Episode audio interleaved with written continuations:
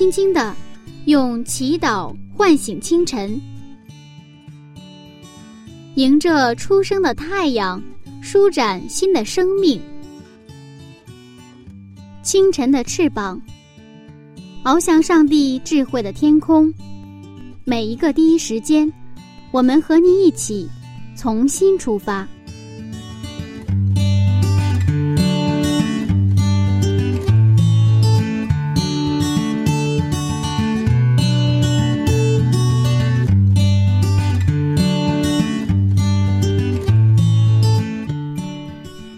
间与上帝相遇，精彩人生从上帝开始。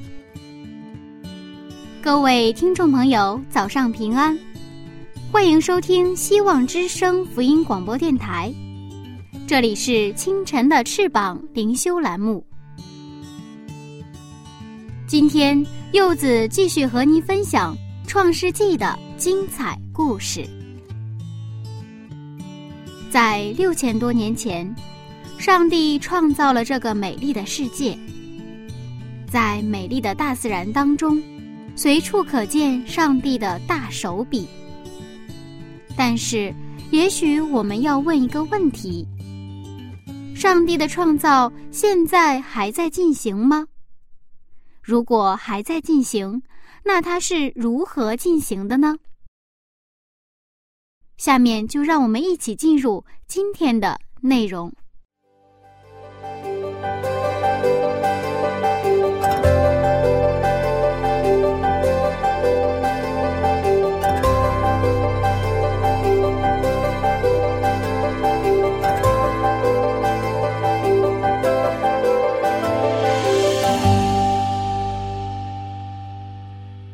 牧师你好，你好。今天我们还是接着上一讲，来看看亚伯拉罕的生活。是啊，亚伯拉罕是大名鼎鼎的亚伯拉罕，嗯，应该是伟大的亚伯拉罕。但是我们从圣经当中看到的亚伯拉罕的时候，其实我们还是很有信心。为什么？因为亚伯拉罕的那个状态，有的时候不如我们。嗯，呃，所以这个今天呢，我们要进入到创世十二章了，就是上帝的第二次呼召。我们在进入十二章之前，我们先回顾一下创世一章到十一章的，看看都记录了哪些。其实这个创世一章到十一章，我们看到有四大事件。第一个事件就是天地创造和亚当夏娃的犯罪，嗯，这是第一个。第二个事件是该隐的杀人案件。那么第三个呢是挪亚洪水事件，那么第四个就是最后一个就是巴别塔事件。这四个事件当中，其实都有一个同样的机制在运行，这个机制就是罪、审判和恩典。亚当夏娃，你看他犯罪了嘛，是吧？上帝审判，但上帝给恩典。该隐也是一样，挪亚洪水也是一样，巴别塔事件也是一样。上帝现在希望有一个新的民族的出现，就是现在我们到了十二章的时候看到第五个事件，就是上帝呼召亚伯拉罕了，是吧？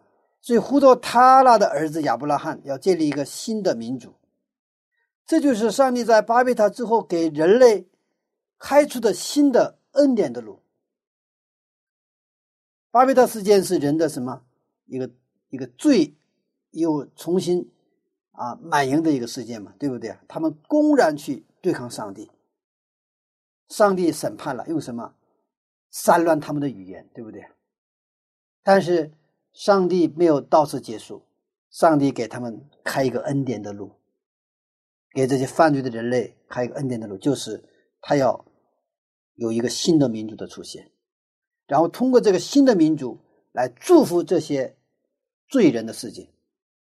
这就这样呼召出来的人谁啊？就是就是亚伯拉罕。这就是创世纪十二章经文中上帝呼召亚伯拉罕的总体的一个背景。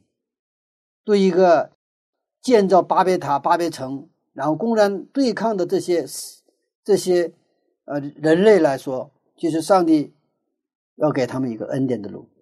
这就是我们的上帝啊！因为这个故事大家非常熟悉，所以今天呢，啊，我想稍微做点补充，从原理的角度来分享。我们第一个看祝福的原理。上帝是行动的上帝，上帝的行动，他不是杂乱无章的，是他是有章可循的，是他的行动是有原理的，是按照原理行动的。亚伯拉罕按照原理生活的时候，上帝的祝福就临到。嗯，上帝的祝福也有原理吗？是的，因为上帝他本身是创造的上帝，那么创造是有秩序的，所以他也是。要去什么？按照秩序去行动。嗯，上帝不是随意随意的，就不是这样的一位上帝。所以说，就给我们提供一个清晰可见的，能够去跟随他的一个路径。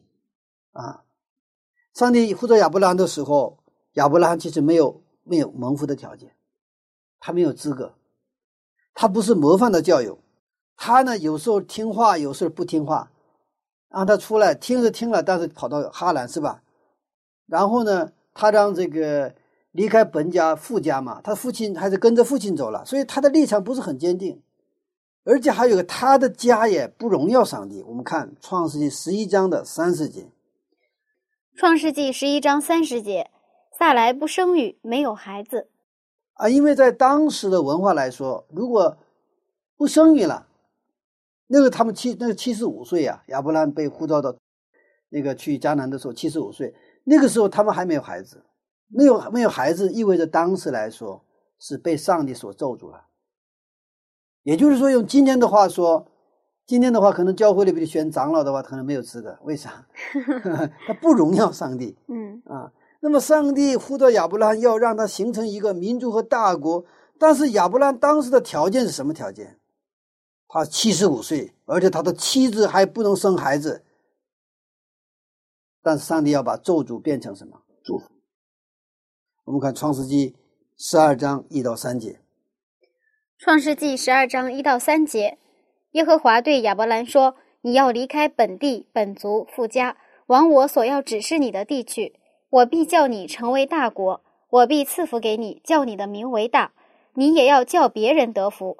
为你祝福的，我必赐福于他；那咒诅你的，我必咒诅他。”地上的万族都要因你得福，啊！你要离开本地本族富家，对吧？嗯，这个时候富家就可以离开了，父亲去世了嘛。嗯，但是这个本族他其实还没有，因为本族还有谁？他带着侄子来了，地方离开了。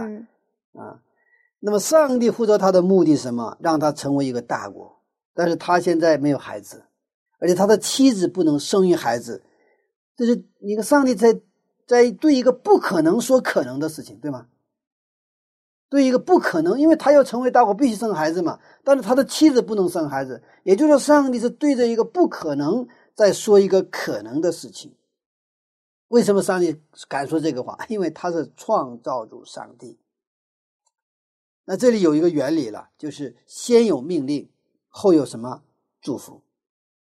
你离开本地本族富家，往我要指示你的地方去。这是上帝的命令，对吗？现有命令，现有呼召，然后的赐福，我必赐福给你，叫你的名为大。完了，接着对你的赐福，这个赐福是还是什么？继续放大的。我赐给你的祝福呢？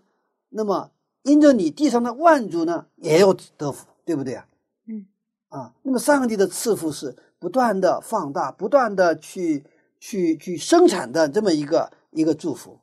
那么这个原理呢，我们在《生命记》的二十八章也同样能看到。我们看《生命记》二十八章的一到六节，《生命记》二十八章一到六节：你若留意听从耶和华你上帝的话，谨守遵行他一切诫命，就是我今日所吩咐你的，他必使你超乎天下万民之上。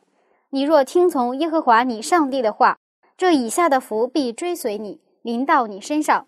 你在城里必蒙福。在田间也必蒙福，你身所生的、地所产的、牲畜所下的，以及牛犊、羊羔都必蒙福。你的筐子和你的团面盆都必蒙福。你出也蒙福，入也蒙福。嗯，好，《生命记》二十八章往后还是继续是各种各样的祝福哈。我们管这一块，你看，这以下的福要临到你身上。你在城里蒙福，天津蒙福，你在任何空间里都蒙福，是吧？嗯，然后你身所生的、地所产的、牲畜所下的，以及牛犊、羊羔都必蒙福，跟你有关系的都要蒙福，是吧？包括有关系的，包括你的筐子、你的那个 端面盆也必蒙福，你出也蒙福，入也蒙福。所以，就是这个《生命记》二十八章，一般我们针对这个这个新来的教友，嗯新来的就是新人，给他们打开以后一起读是比较好的，啊，比较好的，因为大家都喜欢这个祝福，这不是骗人，这是圣经实实在在的话。但是这个话里也有一个什么呢？一个原理，什么原理？先有命令，后有祝福。一节，你若留意听从上帝耶和华你上帝的话，遵行谨守他的一切诫命，那么这以下的福追随你。有先有后，先有什么命令，后有什么祝福？挡不住的祝福，充满的祝福。在我们的俗语里有这句话：“有福的人倒下也会倒在什么铅堆里。”所以有福的人，你挡也挡不了。不是你追着福气，而是祝福追着你。你看这个，这以下的福必追随你。他加了一个必，一定追随你。但我们现在的生活是什么？我们到处去找福气，是吧？追这个福，哈，这个正好倒过来了。嗯上帝这个原理是让我们去谨守、遵行上帝的一切诫命，听从耶和华上帝话的时候，一切的福气他会追随我们。阿门。这个是一个公式，不是我们去求福，而是我们要求赐福的上帝。上帝的话，你什么都不听，完了，你一天好几个小时在那儿跪在那儿祷告，但是如果你不听从上帝的话，没用。在新约圣经当中也有同样的原理。我们看马太福音六章三十三节，马太福音六章三十三节：你们要先求他的国和他的义，这些东西都要加给你们了你。看也是先有什么命令，后有什么祝福。这个原理是贯通整个圣经的。我们的上帝是一个有秩序的上帝，他是创造的上帝，嗯，他不是无章可循，所以他最典型的跟我们建立关系是跟我们立约。立约是一个法律文本，法律是稳定的，对不对啊？要守约的，是信实的，是可信的。这个原理就按照这种原理，那么上帝跟我们跟我们行动之间，他就要跟我去立约的。所以像《生命记》二十八章一到六节，实际上也是跟我们的一个立约。马太福音六十三六章三十三节也是跟我们的立约。创世十二章一到三节，上帝呼召亚伯拉罕跟他所说的话，也是跟你跟他立约。当你听从我的话的时候，怎么样？我会让你成为大国，让地上的万族因你得福。也就是我跟你建立立约的关系的时候，是我给你能力成就这些事情，不是你成就这个事情。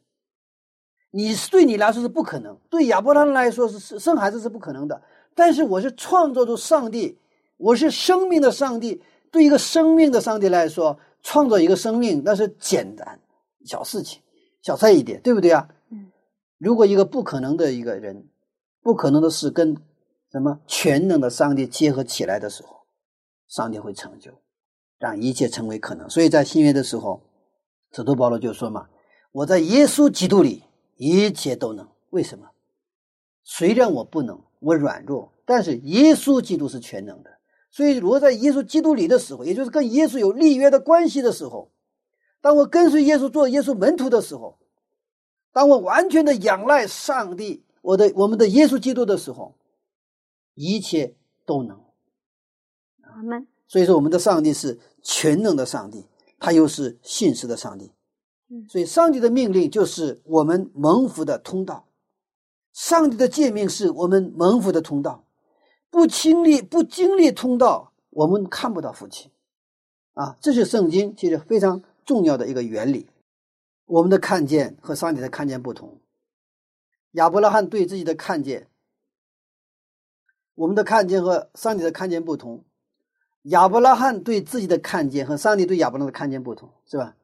亚伯拉罕对他妻子的看见跟上帝对亚伯拉罕妻子的看见不同。亚伯拉罕看见他的妻子是生不了孩子，这是亚伯拉罕看见。但是上帝是能看见什么？他能生孩子。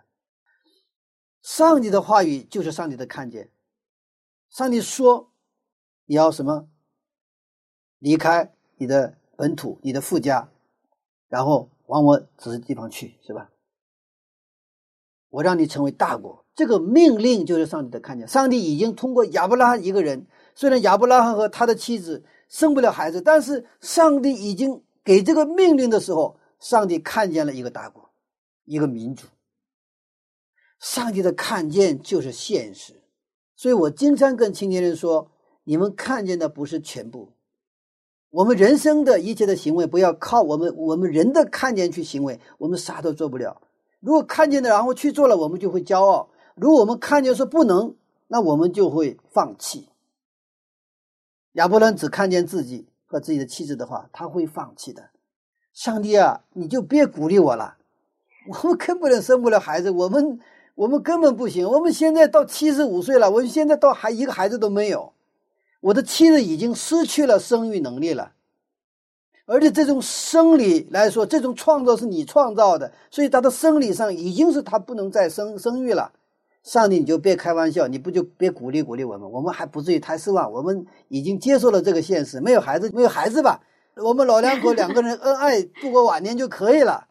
亚伯兰可以这么说，但是上帝说：“no，我要让你成为什么 大国？”上帝已经看见。你想看见上帝的看见吗？那就研读圣经，看上帝的话，并通过上帝的话看见上帝所见的。上帝呼召亚伯拉罕，命令他，并给他赐福。今天亚伯拉罕虽然不是很完美，但是他听从了上帝。虽然不是完美的听从，但是他的听从，他的顺服在成长，一次比一次顺服的更加的好。这也是之所以亚伯拉罕成为新兴的父亲的信仰基础。我们先看看上帝赐给亚伯拉罕的两大祝福。第一个祝福是：“我必叫你成为大国。”十二章二节的是吧？我刚才前面已经说，上帝的话语是现实。当我们对上帝的话去阿门的时候，这个话就会成为对我们是一个现实。我们看亚伯拉罕是一个人，而且老婆不能生孩子。是被咒诅的人，但是在上帝看来，亚伯拉罕是一个民族，一个大国。上帝的看见不同于人的看见，他不同于你我的看见。上帝给亚伯拉罕祝福的话语，六百年之后变成了现实，一个以色列民族诞生了。这个亚伯拉罕自己看没看到？自己都没看到。所以说，这个信心，希伯来书十一章一节说，信心是未见之事的确据。上帝的话是对亚伯拉罕未见之事的什么确据？六百年之后，终于上帝的话就变成了现实。因为亚伯拉罕有单纯的信心，他超越了时空，他凭着信心看到上帝已经看到的东西。其实我们真的求上帝给我们信心，信心什么？上帝啊，让我们看见你看到的东西。上帝啊，我们愿意看见你在我身上，在我的未来要成就的，你要成就的，你看见的那个东西。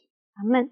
上帝对每一个人都有计划，对每一个人，每一个呼召除了来到他前面的每一个人，上帝对他都有一个计划。什么计划？创造的计划。上帝要通过每一个人要成就他的事情。上帝已经看见，你可能没有看见，但是当你。跟上帝求信心，上帝啊，愿意我看见你要在我身上成就的那个未来，上帝会让你看见。这个时候你会去顺服他，顺服的结果，上帝的看见就会变成现实。但是你不顺服，上帝的看见不会变成现实，因为创造律就是什么？上帝说我们听从，然后成就。所以说这个层面上我们很重要，为啥？没有我们 这个因素的话，上帝无法在我们身上成就他的事情。为啥？因为上帝是给我们自由意志的上帝，他是按照他的形象创造了我们，他不强迫我们，他不硬，我们不愿意，然后坚决拒绝的时候，上帝不是硬给我塞，不是这样的。我我不吃饭，我不吃饭，他不是派来四个男四个人，然后一个人抓我的胳膊，两个人抓我的腿。然后一个人掰开我的嘴，硬往里塞，不是这样的上帝。我们的上帝是让我们甘心乐意的去顺服。当我们知道上帝对我们的一切的旨意都是美好的，当我们知道我们的上帝是爱我们的上帝，而且我们心中有爱他的时候，我们愿意甘心乐意去听从。这个时候，上帝就会成就他要去成就的。同样的道理，上帝已经看到了许多年之后，通过亚伯拉罕要成就的计划。如果其实我们看到了上帝在我们身上要成就的未来十年、二十年之后，上帝要成就的那个事情，我们今天的生活会发生改变，我们就很有激情，是吗？我们绝对不会懒惰，我们全力以赴的去学习、预备、去工作。信心不是只是在去教会唱歌聚会，不是，不仅仅是这个，它是我们每一天生活当中完全的去听从上帝的话。阿门。所以，我们的信心，我们有信心的时候，我们就能看到我们的未来。如果你还没有男友，你就能看到男朋友，因为上帝已经看见了。我们其实信心呢，我们常常发现我们有没有信心？我们没有信心，知道吗？嗯。如果你还没有女友，你凭着信心要看到那个女朋友，你就能看到你以后未来的生活。所以，我们的求上帝要不断给我们信心。当耶稣的门徒们跟耶稣说：“我们如何做你的工呢？”耶稣说：“你们信我，就是有，就是上帝的工。如何做上帝的工？上帝的工就是信我。当我们信耶稣的时候，我们就能看见耶稣所看见的，我们能看见未见之事的结局。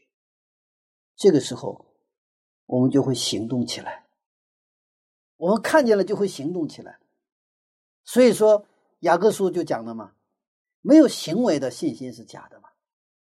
就是这个信心是真正的信心的时候，我们肯定会动起来。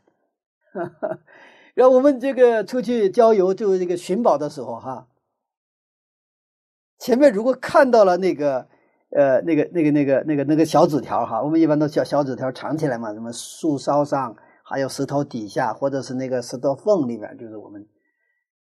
如果你看到了，你肯定会跑过去的，是吧？我看见，我肯定会动的。看到那个寻宝的那个纸条，你看见了不会动，我想那个不可能的。所以说，这个信心是我们跟上帝连接的，跟上帝的宝库连接的一个工具，一个手。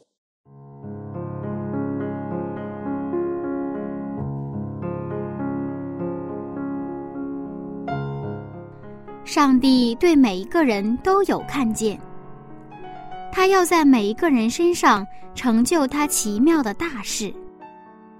看见上帝的看见，我们的生活就会充满激情。这一点，柚子很有感触。在柚子身边有很多单身的男女青年，都到了适婚年龄。可是，属于自己的另一半却迟迟未到。最近，柚子开始积极的准备，为自己充电，练习厨艺。亲爱的听众，如果您也是单身一族，那就赶快加入预备的行列吧，在信心中等待，在喜乐中盼望。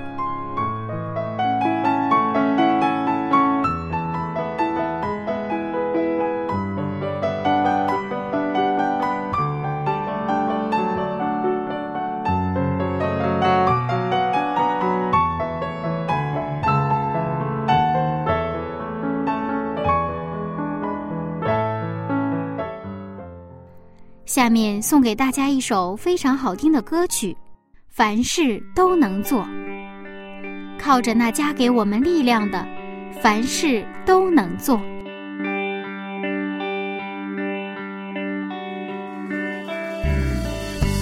心事未曾看见，依然仰望世家。心事完全交托，甚至出一张嘴。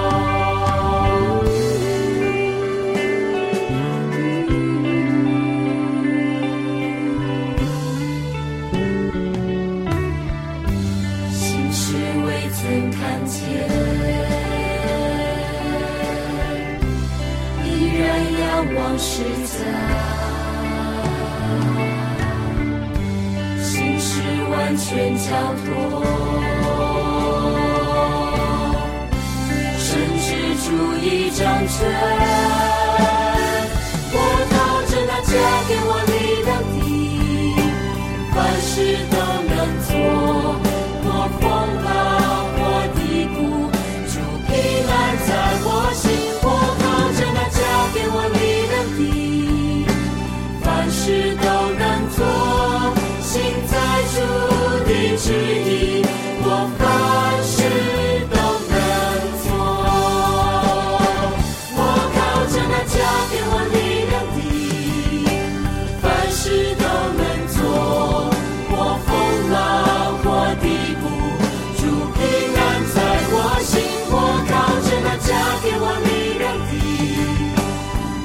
事都能做。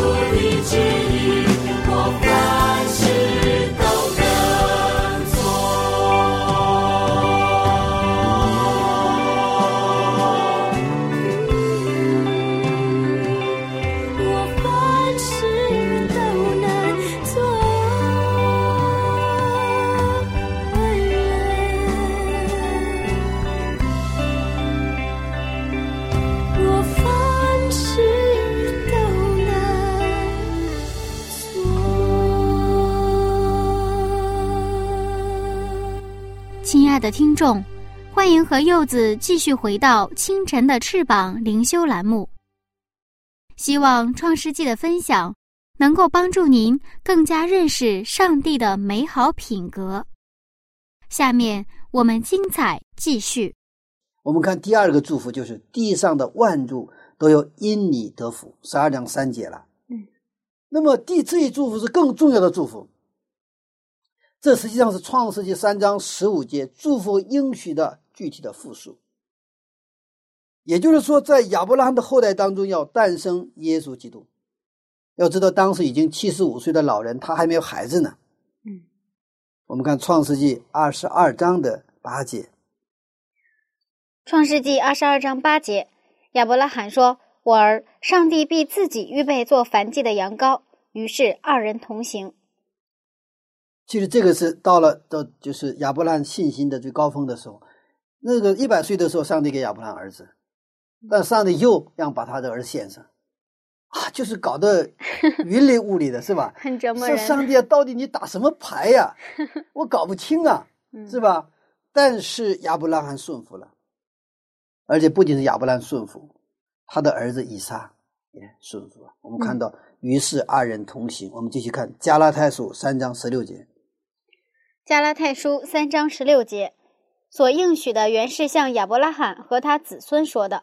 上帝并不是说众子孙，指着许多人，乃是说你那一个子孙，指着一个人，就是基督。对，嗯所以说亚伯拉罕就是上帝这个地上的万族都有因你得福。其实这个讲的因你得福是什么呀？为什么要得福啊？因为这个后代实际上是出现谁啊？耶稣基督。实际上因着耶稣基督，这个万主都有得福。嗯实际上，那个这前边儿你看，上帝给一个给谁一个机会？给亚伯拉罕一个机会，对不对？当亚伯拉罕把自己献上，听从上帝的话语的时候，亚伯拉罕的人生跟耶稣有了关系，是吧？当他的人生跟耶稣有了关系的时候，上帝，你看，借着他，借着谁啊？耶稣基督。虽然是上帝是通过耶稣基督祝福了万民万族，但是在这个祝福当中，有谁在一个有一份儿？亚伯拉罕有一份。嗯，上帝呼召亚伯拉罕，不是因着亚伯拉罕如何，是因着上帝如何。上帝是爱，上帝是祝福，上帝的行动就是祝福。上帝祝福我们，并没有因为我们如何如何，并没有因为我们做了什么，我们捐了很多的钱，我们盖了几个教堂，或者说我们的啊又是什么劳动模范，或是不是因为这个，也不是我们在教会里面如何的服侍。上帝祝福我们，就是因为上帝是祝福的上帝，他只能祝福，他不祝福的话，他不是上帝。旧约圣经当中，共有三百一十次谈到福，而创世纪呢就有八十八次之多。这八八是中国人喜欢的一个数据了哈。创世纪有八十八次，上帝就是祝福的上帝。但是我们常在生活当中，在因果律里面。我们的焦点在我们如何，我们心里没有安息。就因果律，因为所以，也就是说，因为所以，也就是我们要蒙福是应该有原因的。这个原因是在谁？在我们这里。我们做得好，我们就会蒙福；我们做的不好，不不会被蒙福，是吧？我们做的不好，可能我们犯罪了，我们会咒诅，被咒诅。嗯啊，我学习努力了，我就会有好成绩，是不是？然后我这个做饭做得好了。那吃的人说：“哎呀，做的真好。”他会他会称赞称赞我。那如果今天做菜做的不好的话，大家就不吃了，他就否认你。我们就是生活在这样的因果律的一个世界里边，但是上帝要给我们的祝福就是什么恩典，是吧？在新约当中叫恩典啊。嗯，的确是这样。因果律因为什么所以什么，似乎已经成为我们的一种。固定而且理所当然的一种思维方式。对，我们已经在套在这个框架里边。是的。那么因果律需不需要？需要。种瓜得瓜，种豆得豆，这也是整个创造秩序里边的一个部分。但是如果你只是局限在这样的因果律里边，那我们就会遇到瓶颈，因为信心是超越因果律的。信心是不否定因果律，但是它超越因果律，然后最终成就因果律。信心的原理是超越因果律。你看，我们在前面刚才这个《生命记》二十八章，还是这个《创世十二章一到三节，还是呃《马太福音》六章三十三节，这都是什么有原理？先有什么命令，后有祝福，对吧？嗯。先有呼召，后有祝福，就先有命令，后有后有这个。呃，当你去谨守遵纪上帝的律法，当你听从耶和华上帝的话语的时候，有这样的祝福会追随你，是不是？这也是因果律，知道吗？所以说，它是超越了我们人的因果律，我们人的因果律超越了因果律，但最后成就了因果律。最后还是什么结果？我们蒙福的结果，但是不是按照我们的这种因果流的方式？我们努力工作，努力努力努力，然后就能够。因为现在你努力工作不一定你能够挣挣钱，这个他没有直接的关系。有的人一辈子辛辛苦苦。不见得他有钱，有的人天天打麻将玩牌，他有的是钱。呃，这个刚才说了嘛，上帝通过圣经要告诉我一个我们一个很重要的信息，就是说你们要超越这个因果律，要看上帝如何，不要看自己如何，因为我们自己不过是尘土。我们常常说谦卑谦卑，其实吧，严格意义上说，我们人没有谦卑的资本，我们不过是尘土嘛。尘土再往下还能谦卑到哪里去啊？尘土已经在地最最低的地方，你还能往往哪里去啊？嗯，上帝的话语乃是上帝的看见，我们研读并践行上帝话语的生活，就是以上帝的看法看世界的过程，就是用上帝的视角，用上帝的世界观，用上帝的价值观去看这个世界的过程，就是不断的接受上帝的人生观、价值观。啊，上帝的审美观，上帝的世界观的过程，所以信上帝的过程不是一个抽象的过程，而是今天我们当下的生活，生活之树常青，生活之之河长流。那么我们看完了这个祝福的原理，我们再看一下创造的原理。命令和祝福之间有一个连接点。我们刚才谈到这个这个，就是先有命令后有祝福嘛，是吧？那么，这个命令和祝福之间有一个连接点，它为什么能够超越因果律？因为这个连接点上有一个创造的原理，就是听从。我们看《创世纪》十二章四节：“创世纪十二章四节，亚伯兰就照着耶和华所吩咐的去了，罗德也和他同去。亚伯兰出哈兰的时候年七十五岁。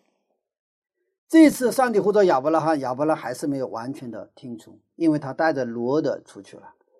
后来罗德成了亚门和摩亚的祖先，而这两个民族后来不断的去折磨以色列人。嗯，是这样的。那亚伯拉罕每次他都没有完全的顺从，嗯，但是为什么这样，上帝还称他为信心的父亲呢？你看，在创世纪当中，上帝对亚伯拉罕是七次显现，就是整个创世纪当中，上帝显现在亚伯拉面前是七次。这七次显现，我们不断的看到亚伯拉罕的成长。每一次显现，每一次顺服，虽然他不是很完全，但是每一次我们看到他的信心的成长。这是圣经的成长法则，是一步步带领，不是一次性的，不是一步到位，也不是一蹴而就。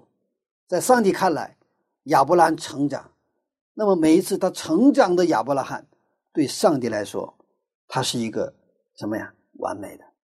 原来这是上帝的创造原理。上帝虽然有能力瞬间创造，上帝仍然按照创造的原理行动。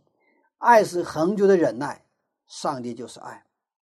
所以我们看，上帝呼召并祝福亚伯拉罕是一个再创造的过程，一共七次显现，对吧？就像七日创造一样，我们创造都是七天嘛，对吧？在创世纪里，上帝七次显现在亚伯拉罕面前；在创造周里，上上帝用七天的时间进行创造。我们看到亚伯拉罕每一次，呃，每一次，每一次到都在成长，就像上帝七天的创造周当中。每一天，每一天都有变化，对吧？每一天都不完美，但是每一天都有变化。就按照这个亚伯拉罕的成长过程，就是按照上帝的形象打造。完了，最后在你看二十二章的时候，他最终拥有复活的信仰，他已经超越了死亡。罪的功效是死亡，那么他拥有复活的信仰的时候，也就是说，在创世二十二章，他把他的爱子以撒献出去的时候。他发现了这个超越死亡、那个复活的一位上帝，他成了一个一个成熟的基督徒，可以说信心的父亲。阿门。上帝不断的遮盖亚伯拉罕信心的失败，他他老失败，那上帝不断的遮盖，而且不断的鼓励亚伯拉罕信心的成功，这是亚伯拉罕之所以成为信心之父的前提。嗯那上帝的创造现在还在进行吗？他会不会还像创造亚伯拉罕一样创造我们每一个人？上帝的创造从来没有停下来。嗯，在约翰福音五章，我们知道，在安息日，他不是这个医治了一个三十八年的一个瘫子嘛？嗯，这个时候那些法利赛人就就找茬。这个时候，耶稣说：“我的父亲。”做工到现在，嗯，所以我也做工。其实我们的上帝他是工作的上帝，他不做工，我们得不到安息。上帝现在依然来创造，依然来创造我们每一个人。用什么？用他的话语。他从未在我们身上停止过他的再创造。上帝看的不是我们现在的状态，而是看在我们身上未来要成就的。要恢复的那个上帝的形象，这是上帝的信心。所以，对上帝的信心，我们要用什么信心来回应？但是，我们常常像以色列人在旷野一样，我们用我们的不信回应上帝对我们的信心，所以是对不上，对不上。这个在创造的过程，就是上帝一步一步带领我们的脚步。在使徒行传的八章中，上帝带领腓力，也是一步一步带领。腓力每顺从一步，腓力每顺从一步，上帝带领下一步。上帝与腓力同行，所以上帝与我们同行的办法什么？上帝往前行一步，我也跟着一步；那上帝又迈一步，我也跟迈一步，都是这样的一个原理。这是我们信仰生活当中的上帝的自我启示的原理，也是我们与上帝同行的原理。我们还是看一下，稍微长一点，但是还是看一下这个故事，《使徒行传》八章二十五节到三十一节，《使徒行传》八章二十五到三十一节，使徒既证明主道，而且传讲，就回耶路撒冷去，一路在撒玛利亚好些村庄传扬福音。有主的一个使者对腓力说：“起来，向南走，往那从耶路撒冷下加萨的路上去。那路是旷野。”腓力就起身去了。不料有一个埃提阿伯人，是个有大权的太监，在埃提阿伯女王甘大基的手下总管银库。他上耶路撒冷礼拜去了，现在回来，在车上坐着，念先知以赛亚的书。圣灵对腓力说：“你去，贴近那车走。”腓力就跑到太监那里，听见他念先知以赛亚的书，便问他说：“你所念的，你明白吗？”他说：“没有人指教我，怎能明白呢？”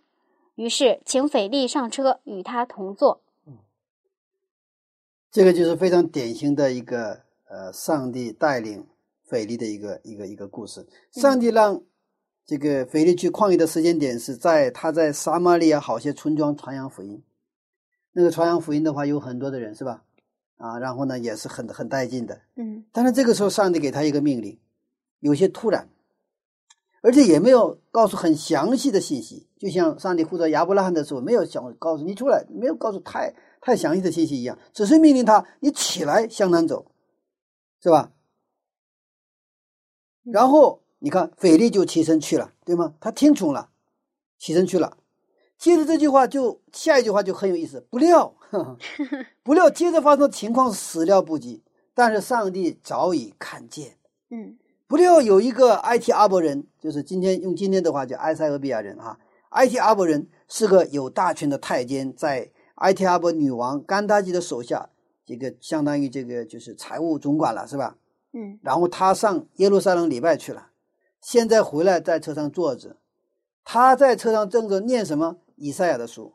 这个菲利没有想过，原来原来原来上帝命令让他本来在传福音的时候，给很多人传福音的时候，让他去去往那里向南走，向那个耶路撒冷下加沙的路上，那路是旷野呀、圣经说的那路是旷野。不过菲利顺从去了，不过他看见了一个人嘛，嗯，原来是面对很多的人，现在面对一个人。不过腓力还是顺服了。圣灵跟他说：“你去贴近那车夫。”腓力就跑到太监那里，然后听见他念先知以赛亚的书，他就问他：“你所念的，你明白吗？”他说：“没有人指教我，怎么能明白呢？”于是请腓力上车，他就与他同坐。你看，上帝就一步一步带领，是吧？他一下子他没有看到那个去那儿就是一个旷野，完了看到看见了一个人，这个一这一个人跟我有什么关系啊？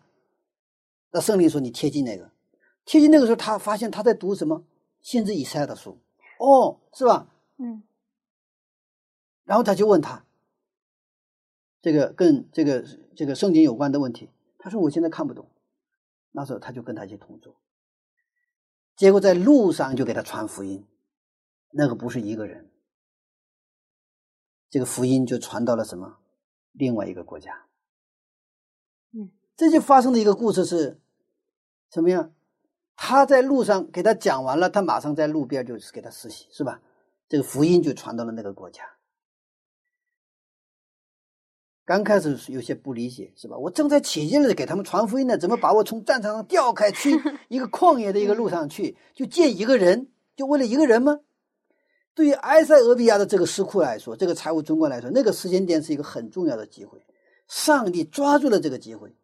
其实我们今天能够来到教会，是上帝给我们的机会，在我们的身边，其实都有擦肩而过的机会。上帝通过某一个人。抓住了这个机会，有一个人就像腓力一样，他靠近了我们，然后向我们传达了什么信息？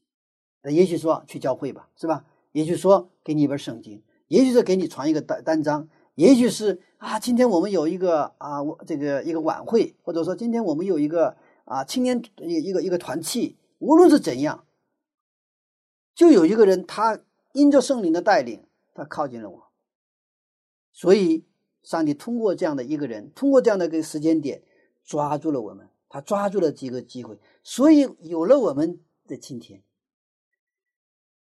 著名的德国神学家彭博菲尔说：“上帝的呼召乃是恩典。”是啊，上帝对我们的呼召就是恩典。那么旧约的话叫祝福，上帝的呼召乃是祝福。因为这是上帝创造的开始。们上帝用七天创造天地万物一样，上帝在亚伯拉面前，他显现自己七次，一次两次呼召，后来跟他立约，然后毁约，又立约，毁约又立约，就是一而再再而再的什么，然后又给他就是中考、小考、中考、高考，是吧？最后高考什么？就是创世纪二十二章，把他百岁得子以撒献上。这个时候他发现了，通过那时候他的顺服是百分百的顺服，对不对啊？完全的顺服，通过完全的顺服，他发现了超越死亡的那个复活的信仰。阿门。所以我们看到，通过亚伯兰的信心，我们看到罪的功效，死亡被彻底的挫败。所以我们的信仰的力量是强大的，而这个信仰的源头是谁呀？就是我们的上帝对我们的信心。我们人看到都是片面的，但是有一天我们会看到完整的东西。其实，直到耶稣复临之后，我们才能看到比较完整的东西。我们现在只是通过信心，不断的去要看见上帝所看见的，但是有一天耶稣复临的时候，我们就能看到真真切切的完整的东西。我们看《格林多前书》十三章九到十二节。格林多前书十三章九到十二节，我们现在所知道的有限，先知所讲的也有限。等那完全的来到，这有限的必归于无有了。我们如今仿佛对着镜子观看，模糊不清；到那时就要面对面了。我如今所知道的有限，到那时就全知道，如同主知道我一样。我们现在知道的有限，是吧？先知讲的也有限。但是等到完全的来到，耶稣耶稣基督再来的时候，这有限的都归于无有。嗯，那个时候我们全知道，如同主知道我们一样。所以我们要常常感恩，诉说上帝的恩典、上帝的作为。不过，直到我们进入到喜年的时候，那时候我们才能完整的看到上帝在我们身上所做的再创造的大功。所以呼召我们，所以我们呼召身边的人，让他们来到上帝面前，这已经是这什么？这已经就是赐福了。教会不是建筑，教会不是教堂，教会是被上帝呼召出来的人群，是通过各种各样的途径，上帝抓住了机会的人。上帝的呼召是恩典，上帝的呼召就是祝福，上帝的命令就是祝福。亚伯拉罕照着上帝的呼召去了，这个时候。创造的原理得到践行和实现，上帝的祝福追随其后。他们。上帝的创造是一天一天的，上帝的带领是一步一步的。我们在创造的七天当中，到了第七天安息日的时候，这一天遇到上帝的时候，才会说：“哦，上帝原来是这样创造了我们。”阿门。我们的上帝。就是呼召的上帝，是祝福的上帝，是创造的上帝。但愿有一天，我们也说：“哦，原来上帝是这样的创造了我们。”其实这个是以后的事情，但是现在我们可以做这种见证和告白。我们回顾我们过去的带领，过来的时候我们不知道，啊，又混乱又纠结。但是回过头来看，我们过去所走过来的信仰的历程，我们就其实别人。不用说了，我自己就很确信的说，是上帝带领了我们，是带领上帝带领了我的每一步，直到现在。我们的上帝是呼召的上帝，而且上帝的呼召、祝福和创造不是过去式，而是现在进行时。上帝的呼召乃是上帝创造的开始，所以今天早上，上帝再次呼召你的时候，也就是上帝重新创造你的开始。愿我们先求他的国的义。愿我们在听到上帝对我们的呼召的时候，我们借着感恩的心，借着信心去回应他对我们的呼召，然后顺服，像亚伯拉罕一样顺服，像亚伯拉罕一样在日常的生活中活出信心来。阿门。真的是在亚伯拉罕的背后看见了一位非常伟大的上帝。是的。我们的上帝是我们所信的上帝，是一位伟大的上帝。阿门。谢谢牧师的分享。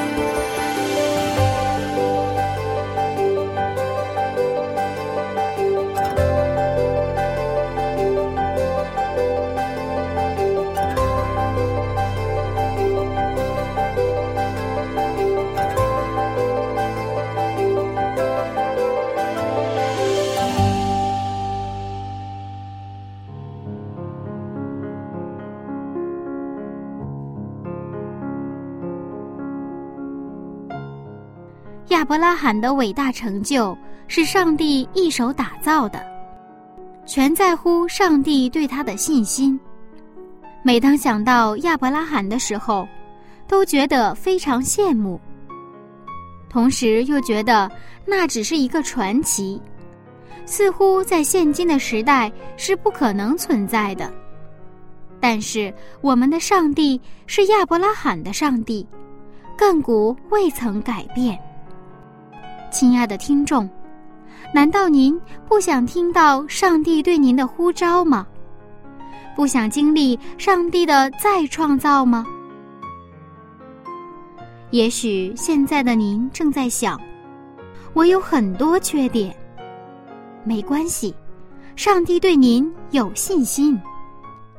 给上帝一个机会，一起见证奇迹吧。